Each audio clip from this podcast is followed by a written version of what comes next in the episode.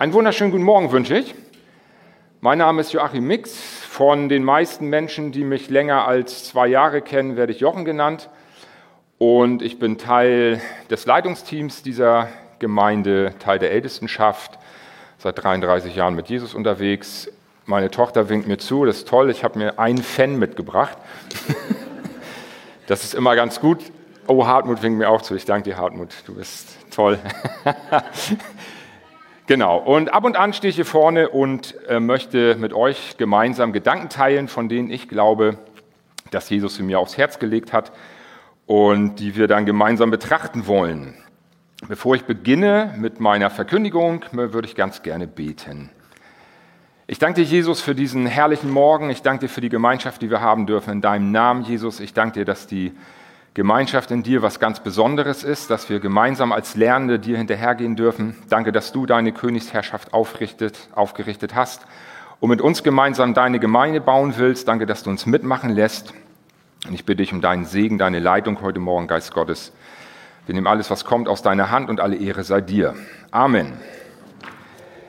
Im Anschluss an meine Predigt haben wir einen Lobpreisteil und da habe ich kam jemand heute Morgen auf mich zu und sagte, er hätte einen Impuls, dass wir heute im Anschluss an die Predigt während der Lobpreiszeit, ähm, dass Jesus da ist. Jesus ist sowieso da. Wenn zwei oder drei sich versammeln in seinem Namen, ist er mitten unter uns, so sagt die Bibel, oder mitten unter ihnen, sodass er natürlich da ist durch seinen Geist. Aber manchmal ist es so, dass ähm, Jesus auch Impulse oder Schwerpunkte setzt auf bestimmte Augenblicke, auf ähm, sogenannte Gottesmomente in deinem Leben vielleicht. Und wenn du heute im Laufe des Gottesdienstes durch die Predigt oder auch durch den Lobpreis angesprochen wirst, dann gibt es im Anschluss oder während der Lobpreiszeit dort hier zu meiner Rechten so eine kleine Ecke, da werden Menschen aus dieser Gemeinde sein, die gerne mit dir beten. Wenn du also das Gefühl hast, ich habe mit Jesus was zu klären, ich möchte mit ihm was besprechen, ich möchte mit ihm in Gemeinschaft kommen, dann fühl dich eingeladen, während der Lobpreiszeit dort in unsere Gebetsecke zu kommen. Und dann werden wir mit dir gemeinsam beten. Und möglicherweise ist das heute für dich ein Gottesmoment, in dem Gott zu dir, in dein Herz hinein spricht und du das Gefühl hast, das Empfinden hast, ich möchte darauf reagieren. Genau, da möchte ich dich einladen, dass du diese Gelegenheit nutzt. Innerhalb von Gemeinde, von Kirchgemeinde oder von Gemeinde, Freigemeinde oder wie wir das auch immer bezeichnen wollen, also Gemeinschaft der Heiligen, sagt die Bibel auch ganz fromm, gibt es in der Regel zwei Gruppen von Menschen. Gesundheit. Es gibt diejenigen, die quasi biologisch und dann auch irgendwie geistlich in eine Gemeinde hineingeboren werden, dadurch, dass die Eltern vielleicht schon Christen sind und dann in einer Gemeinde sind und dann entsteht Nachwuchs und so weiter und diese Menschen werden dann biologisch hineingeboren und meistens ist es so oder sehr häufig, dass durch Begebenheiten, die sich in, die in Gemeindeabläufen stattfinden, durch Kinderstunde, durch Freizeiten, durch Predigten und so weiter und so weiter, finden diese Menschen auch oft zum Glauben und die Gemeinde wächst dadurch auch zahlenmäßig. Und dann gibt es die andere Gruppe von Menschen in Gemeinde, die geistlich hineingeboren wird. Das heißt, es sind Menschen, so wie meine Wenigkeit, die eher kirchenfern aufwachsen, die möglicherweise gottgläubig aufwachsen, ab und an mit den Eltern in die Kirche gehen, meistens zu besonderen Anlässen wie Ostern oder Weihnachten, und die dann irgendwann, jetzt rutscht der Kroms runter, ne? irgendwann aber Glauben geschenkt bekommen von Jesus und ihr Leben an Jesus übergeben und dann sich einer Gemeinde zugetan wissen. Das ist die zweite Gruppe. In der ersten Gruppe, die ich beschrieben habe, sind oft Menschen, für die das Leben mit Jesus, für die der Glaube im Laufe der Zeit zu einer Normalität geworden ist, hoffentlich, aber möglicherweise auch zu einer Selbstverständlichkeit wird. Und ich habe oft mit Leuten gesprochen, die aus Gemeinde kommen und wo es dann um die Frage geht, ich muss ab und zu mal hier so rumfummeln, weil mir mein Kabel hier hinten irgendwie entfleucht. Gut, ich kriege das hin. Also lasst euch nicht irritieren, wenn ich mir in meinem Gesicht rumfummel. Das liegt an mir, dass ich da so unsicher bin. Genau, ich habe oft mit Leuten gesprochen, die, aus, die in Gemeinde aufgewachsen sind, wenn es um das Thema geht, Mensch, wie sage ich anderen von meinem Glauben? Und dann höre ich, habe ich häufig gehört, ja, weißt du, was soll ich denn den Leuten erzählen? Ich habe ja noch gar nicht so was Dramatisches erlebt, ich habe noch nie Drogen genommen, ich habe noch nie geraucht, ich habe noch nie Alkohol getrunken und also diese ganzen vermeintlich tollen Sachen, die man als Nichtchrist darf und die man selbstverständlich als guter, fromm aufgewachsener Christ nicht darf. Ja, weil uns ja als Christen oftmals alles, was Spaß macht, irgendwie verboten wird. So, und deswegen sind Leute manchmal verunsichert, die in Gemeinde aufgewachsen sind, weil sie nicht genau wissen, wie, also wie beschreibe ich jetzt so eine richtig knackige Bekehrung? Ne? Möglichst mit so dramatischen Ereignissen und mir wird die Last des Lebens von den Schultern genommen, all diese ganzen Sachen. So ging es mir vor ungefähr 33 Jahren. Ähm, nicht, weil ich ja klar ein altes und ein neues Leben definieren kann, aber ich kann euch eins gewiss sagen. Wenn es etwas gibt in meinem Leben, was ich gerne nicht erlebt hätte, ist es das Leben, bevor ich Jesus kennengelernt habe.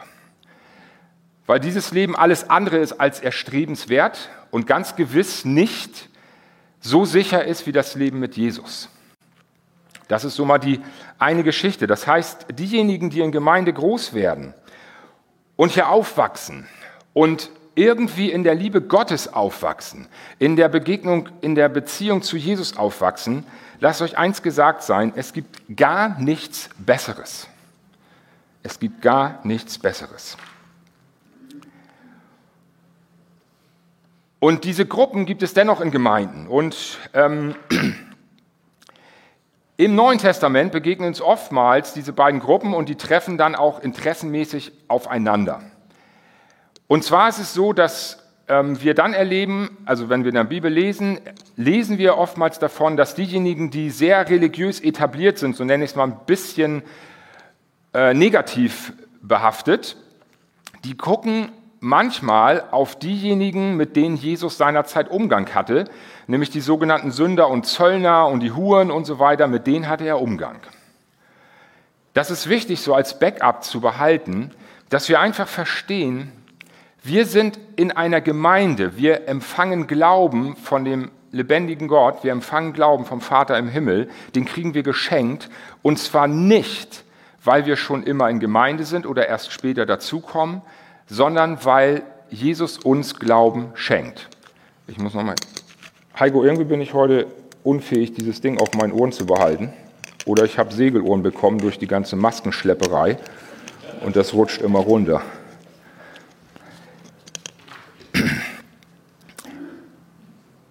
Das heißt, ähm, es begegnet da eine, es entsteht eine Diskrepanz, eine Unterscheidung zwischen den Leuten, die sagen, ja, wie kann Jesus mit denen Umgang haben? Jesus kann deswegen Umgang mit uns haben, mit dir haben, mit mir haben.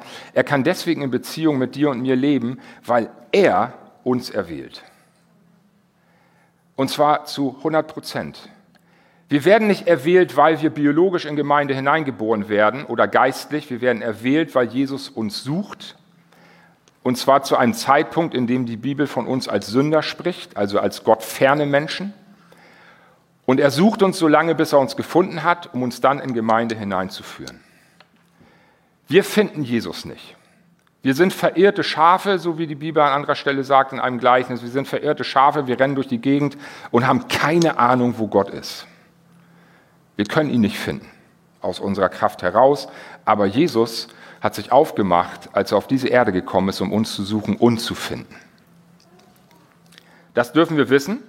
Und deswegen haben wir allen Grund, egal ob du biologisch in Gemeinde hineingeboren wurdest oder geistlich oder biologisch und geistlich oder nur geistlich, du hast allen Grund dazu, Menschen von Jesus zu erzählen, weil es einfach nichts Lohnenderes, Lohnenswerteres und Abenteuerlicheres gibt, als mit Jesus unterwegs zu sein.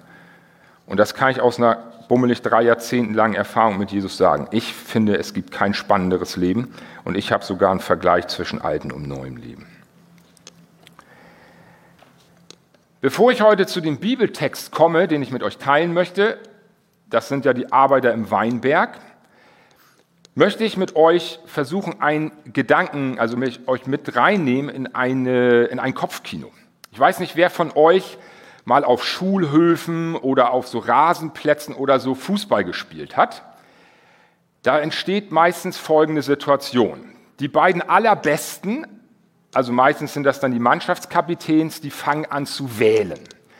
Und in meiner Jugend, ich habe sogar gegoogelt und das scheint nicht nur bei mir so gewesen zu sein, heißt dieses Wahlsystem, entschuldigt den Ausdruck, Pisspot. Und das geht folgendermaßen. Zwei Leute stehen sich gegenüber, also da steht einer, hier steht einer, und dann geht man so aufeinander zu, Piss, der andere sagt Pott und so weiter, und irgendwo in der Mitte trifft man sich, und je nachdem, welcher Fuß oben ist, der hat die erste Wahl. Ja? Und dieses Wahlprozedere funktioniert auch in der Regel immer gleich. Wenn es um Fußballmannschaften geht, stehen da also die ganzen zu Wählenden, stehen hier so in der Reihe, mehr oder weniger aufgereiht, nach Größe oder wie auch immer, aber sie stehen da und harren der Dinge, die dann durch die Mannschaftskapitäne vollzogen werden. Und der Ablauf ist in der Regel gleich. Als allererstes werden immer die Cracks gewählt. Also die richtig guten Jungs, so, die so richtig Fußball spielen können, so wie Luca oder was weiß ich, wie Andy. Ne? Leute, Andy ist, also entschuldigt, wenn ich das sage, wir haben mal hier in Geesthacht als Gemeindeleute Fußball gespielt mit so Youngsters aus Geesthacht. Und ich sag's euch, Andreas Ritter ist der härteste Hund, den ich kenne. Wenn ihr schon mal jemals auf einem Fußballfeld erlebt habt, wie es sich anhört, wenn ein Wadenbein bricht, weil jemand durch einen Sprung in eine Beinschere das gleiche erlebt hat und dieserjenige ohne fremde Hilfe vom Spielfeld humpelt und dann auch noch überlegt, ob er vielleicht weiterspielen könnte, dann ist das Andreas Ritter. Ich war dabei. Ich kann das bezeugen. Ne? Natürlich ist Andy viel zu bescheiden, um sowas jemals zu erzählen, deswegen erzähle ich das ja. Aber es hat stattgefunden. Und wir hatten damals noch einen, der hat sogar einen Uppercut beim Fußball gekriegt und hat trotzdem weitergespielt. Ja, Leute, das war noch voller Einsatz. Nicht so wie heute am PC, wisst ihr, so, da passiert sowas nicht. Da fließt kein Blut, außer auf dem Bildschirm. Also, wie auch immer, die Wahl geht immer folgendermaßen von Start. Als erstes werden die Cracks gewählt. Dann kommt so das große Mittelfeld. Glücklicherweise war ich in meiner Kindheit immer so irgendwie im Mittelfeld. Ich war nie einer von den Cracks. Ich war meistens so derjenige, der so an dritter je nach Mannschaftsgröße dritter, vierter Stelle gewählt wurde. Das heißt, ich war immer recht entspannt. Und ganz zum Schluss, also dann kommen diejenigen, die nicht ganz so gut spielen und immer zum Schluss kommt der klägliche Rest. Das sind diejenigen, die dann auch wirklich Rest heißen. Das, da geht es dann auch nicht mehr darum, ob die Zahl gleich ist, sondern geht es darum, ja, du kannst den Rest nehmen. Das sind dann irgendwie die, die zwei krumme Beine haben, vier linke Füße. Das sind also die, die eigentlich gar keiner so wirklich haben will. Und wisst ihr, was das Coole ist? Dass laut Bibel genau die Leute, das sind genau die Leute, die Jesus sich holt. Genau diejenigen hat Jesus auf dem Schirm der guckt nicht auf die Cracks, die möglicherweise, auf die guckt er auch, versteht mich nicht falsch, auch die Cracks werden von Jesus gesucht. Aber die müssen ganz oft durch eine harte Schule, weil sie nämlich erstmal verstehen müssen, dass sie eigentlich gar keine Cracks sind, sondern dass sie deswegen zu Jesus gehören, weil er sich seine Gurkentruppe zusammenstellt. Ich gehöre so gerne zur Gurkentruppe des Herrn, ne? wirklich, weil ich immer wieder erleben darf, wie groß er ist. Wenn er mit mir irgendwie Dinge tut, von denen ich selber irgendwie daneben stehe und völlig erstaunt bin, was er so alles bewirken kann durch mich, warum auch immer. Ich weiß ja auch bis heute nicht, warum er sich ausgerechnet uns Menschen auswählt, um seine Königsherrschaft weiterzubauen und seine Gemeinde zu bauen. Ich begreife es nicht. Engel wären viel entspannter, die würden nicht ständig diskutieren und so weiter, aber das fing ja damals mit der Geburt von Jesus schon an, falls ihr euch erinnert. Der Engel kommt zu Maria und sagt, Maria, du wirst schwanger werden und was macht Maria? Die fällt nicht zu Boden und in Anbetung und sagt, oh Herr, dass du mich auserwählst. Nein, die fängt an zu diskutieren und sagt, Engel, entschuldige bitte, wie stellst du dir das denn wohl vor? Ich habe noch nie und so weiter, ich kann gar nicht schwanger werden. Warum mit uns? Ich weiß es nicht weil wir der klägliche Rest sind und weil er dadurch seine Größe in uns offenbaren kann. Schauen wir uns nun den folgenden Bibeltext an. Er steht in Matthäus 20, das sind die Verse 1 bis 16. Ich lese sie komplett, weil es ein komplettes Gleichnis ist, was uns hier begegnet. Und vielen von euch wird es vielleicht bekannt sein oder einigen von euch, einigen vielleicht nicht. Denn mit dem Reich der Himmel ist es wie mit einem Hausherrn, der ganz früh morgens hinausging, um Arbeiter in seinen Weinberg einzustellen. Nachdem er aber mit den Arbeitern um einen Denar den Tag über eingekommen war, sandte er sie in seinen Weinberg. Und als er um die dritte Stunde ausging, sah er andere auf dem Markt müßig stehen. Und zu diesen sprach er, geht auch ihr hin in den Weinberg, und was recht ist, werde ich euch geben. Sie aber gingen hin. Wieder aber ging er hinaus um die sechste und neunte Stunde und machte es ebenso. Als er aber um die elfte Stunde hinausging, fand er andere stehen und spricht zu ihnen, was steht ihr hier den ganzen Tag müßig? Sie sagen zu ihm, weil niemand uns eingestellt hat. Er spricht zu ihnen, geht auch ihr hin in den Weinberg. Als es aber Abend geworden war, spricht der Herr des Weinbergs zu seinem Verwalter. Rufe die Arbeiter und zahle ihnen den Lohn an, Lohn, angefangen von den letzten bis zu den ersten. Und als die um die elfte Stunde Eingestellten kamen, empfingen sie je einen Dinar. Als aber die ersten kamen, meinten sie, dass sie mehr empfangen würden, und auch sie empfingen je einen Dinar.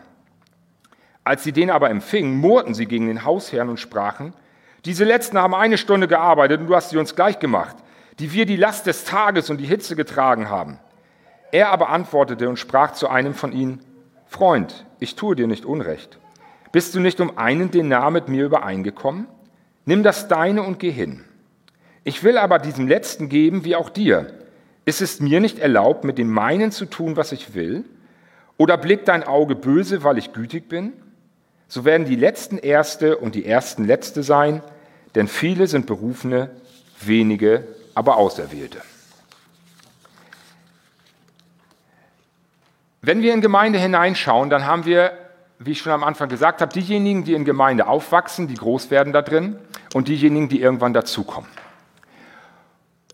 Und wenn wir dieses Gleichnis lesen, dann würde ich mal erstmal sagen, es ist doch voll, es ist doch voll unfair oder was?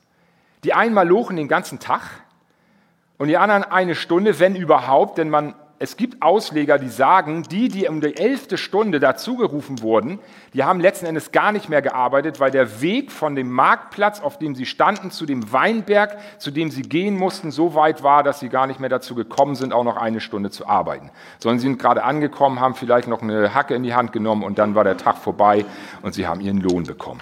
Das ist doch voll fiese. Das ist doch nicht in Ordnung. Die einen knüppeln und die anderen kriegen das Gleiche.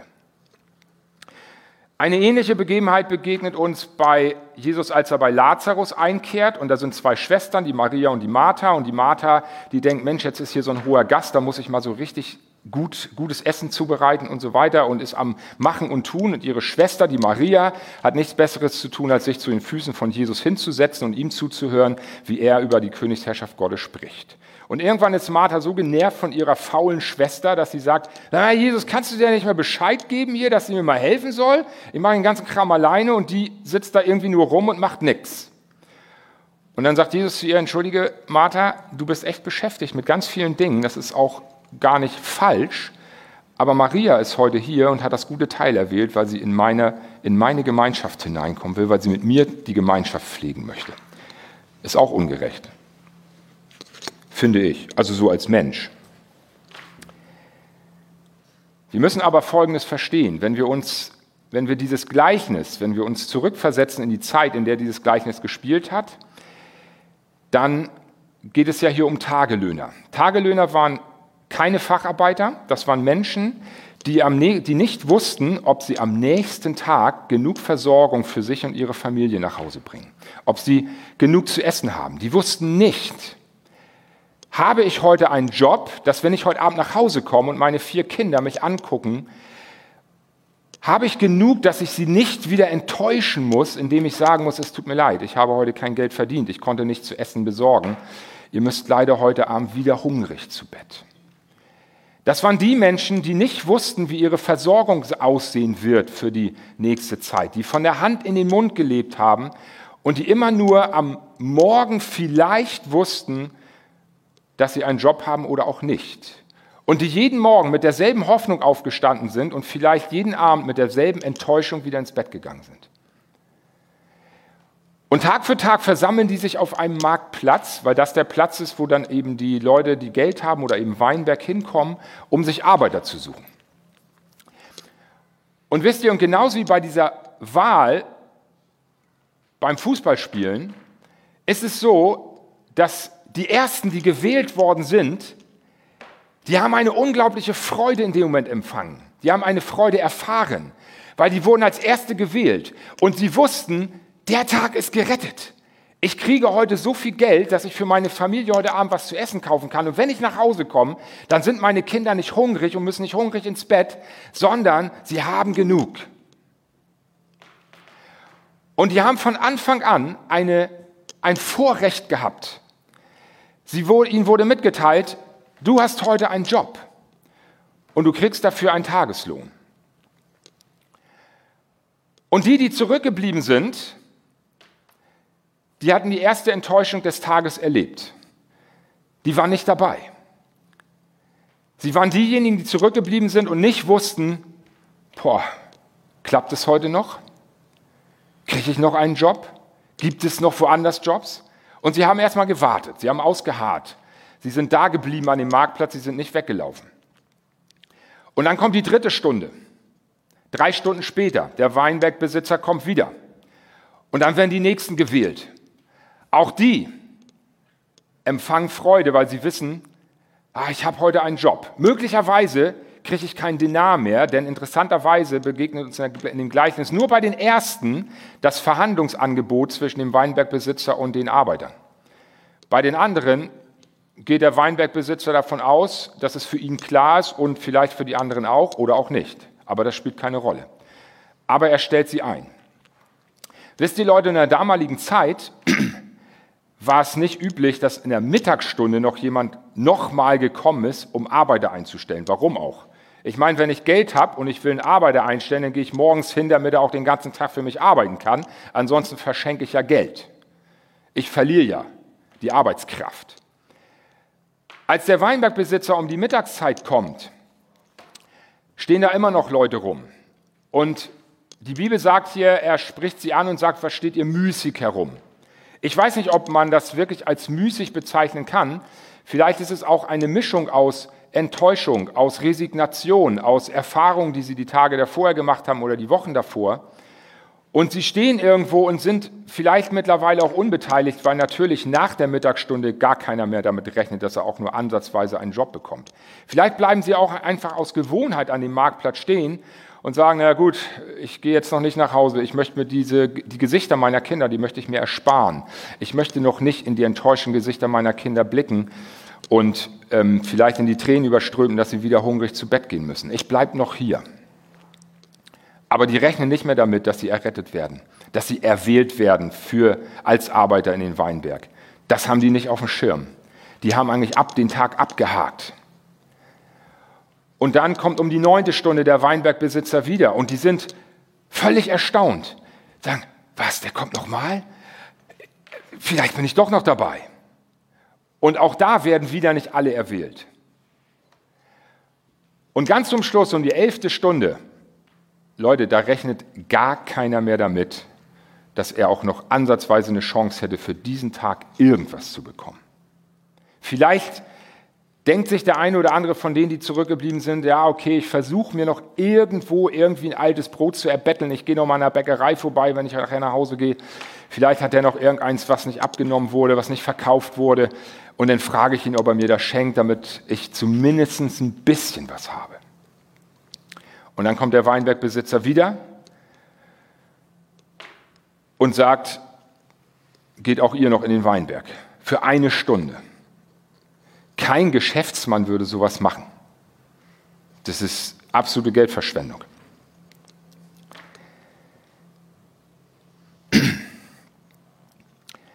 Aber was damit gesagt wird, was die Bibel uns damit sagen will, ist, dass es keinen Unterschied gibt bei Jesus. Es spielt für ihn überhaupt gar keine Rolle, rein von der Erwählung her, ob du ganz früh erwählt wurdest, irgendwann im mittleren Alter oder ganz spät. Weil er derjenige ist, der erwählt und nicht wir. Die Arbeiter, die Tagelöhner hatten gar keine Chance, sich einen Job zu suchen. Die mussten warten. Die mussten darauf warten, dass jemand kommt und sie ruft. Dass jemand kommt und ihnen die Möglichkeit gibt, zu arbeiten.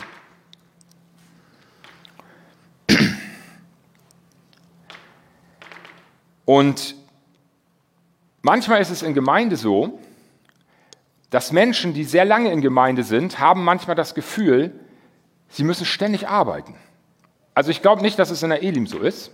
Ich glaube, dass wir hier so viele Leute haben, die gerne mitarbeiten, ganz praktisch auch. Aber ich weiß von Gemeinden, die ich im Laufe der Jahre kennengelernt habe und in, denen ich mit Menschen gesprochen habe, die unter der Tätigkeit innerhalb der Gemeinde, die sind wirklich geknechtet und gebeutelt und am Klagen und am machen und ja, und dann war ich wieder da und dann habe ich dies gemacht und irgendjemand muss es ja machen und wenn ich es nicht mache, dann macht es gar keiner und so weiter. So all diese ganzen Sachen.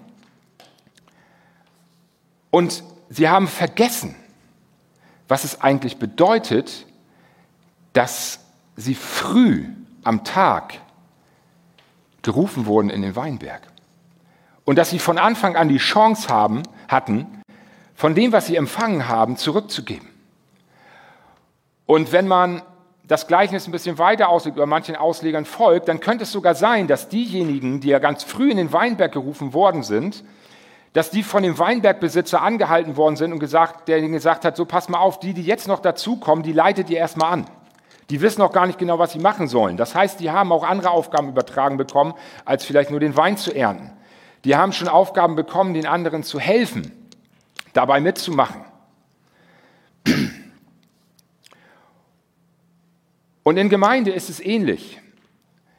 Wenn wir uns immer mal wieder rückbesinnen auf das, was es bedeutet, ganz früh hineingeboren worden zu sein in eine Gemeinde und dieses Vorrecht, was da drin liegt, zu entdecken und nicht aus den Augen zu verlieren und zu wissen, Mann Jesus, ich war noch ganz jung, da hast du mich schon gesehen. Ich brauchte ganz viele Sachen, ich brauchte diese ganzen Enttäuschungen meines Lebens, die brauchte ich gar nicht zu erleben. Das brauchte ich alles gar nicht, weil du vorher dafür gesorgt hast, dass ich in deinem Weinberg bin.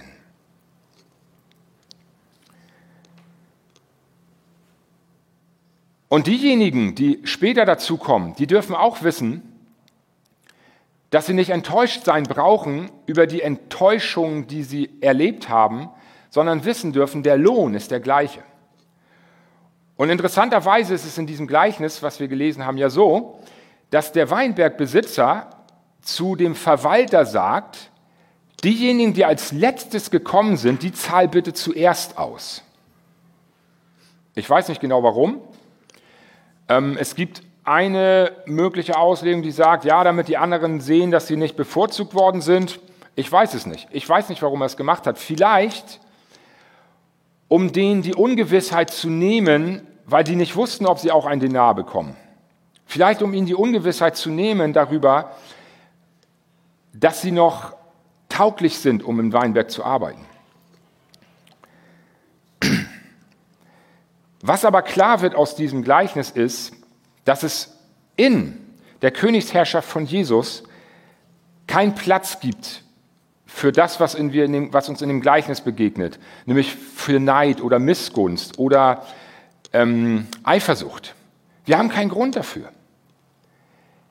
Denn wir alle sind hier, weil Jesus uns erwählt.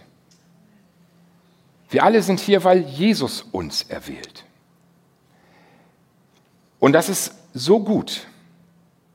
Es ist so gut, weil wir selber mit all unseren Unzulänglichkeiten immer wieder auch zu ihm kommen können und uns von ihm das geben lassen können, was wir dann zurückgeben können. Wir haben ja nichts, was wir mitbringen könnten in den Weinberg.